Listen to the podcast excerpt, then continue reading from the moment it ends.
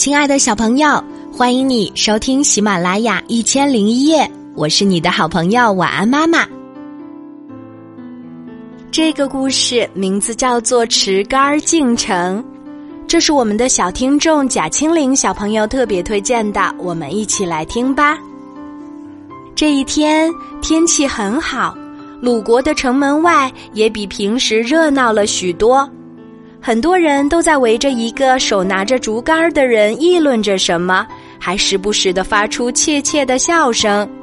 只见这个人扛着一根很长的大竹竿站在城门下，他把竹竿横着跟门洞比比，竹竿比门洞宽，进不去；竖着比比，又比门洞高，还是进不去。进不了城，他只有坐在城墙外面唉声叹气。但是他仍然不死心，一会儿看看城门，一会儿又看看手里的竹竿，皱皱眉，摇摇头，一副无可奈何的样子。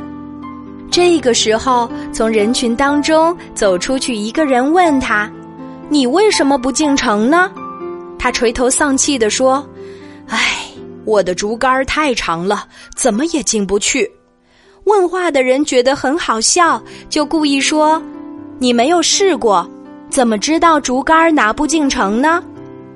我已经试过很多遍了，不信我再比给你看。这个人一边说，一边又站起来，拿着竹竿走到城门口。他横着竹竿比了比，又竖起竹竿比了比，回头对问的人说：“看到了吧？横竖都不行，我早就试过了。”围观的人们都在窃笑。大家故意不去告诉他怎么做，看看他究竟会笨到何种地步。这个时候，一位风趣的老人走到了这个人的身边儿，一本正经地说：“年轻人，听说你正在为一件事情发愁，我想想看能不能给你帮上忙。”这个人看到是一位上了年纪的老人，就像看到了救星一样。他激动地拉着老人的手说：“老伯，我想把这根竹竿拿进城去，但是它太长了，横竖都进不去。您见多识广，能为我出个主意吗？”老人笑了笑，对他说：“你真的是想不出办法来了吗？”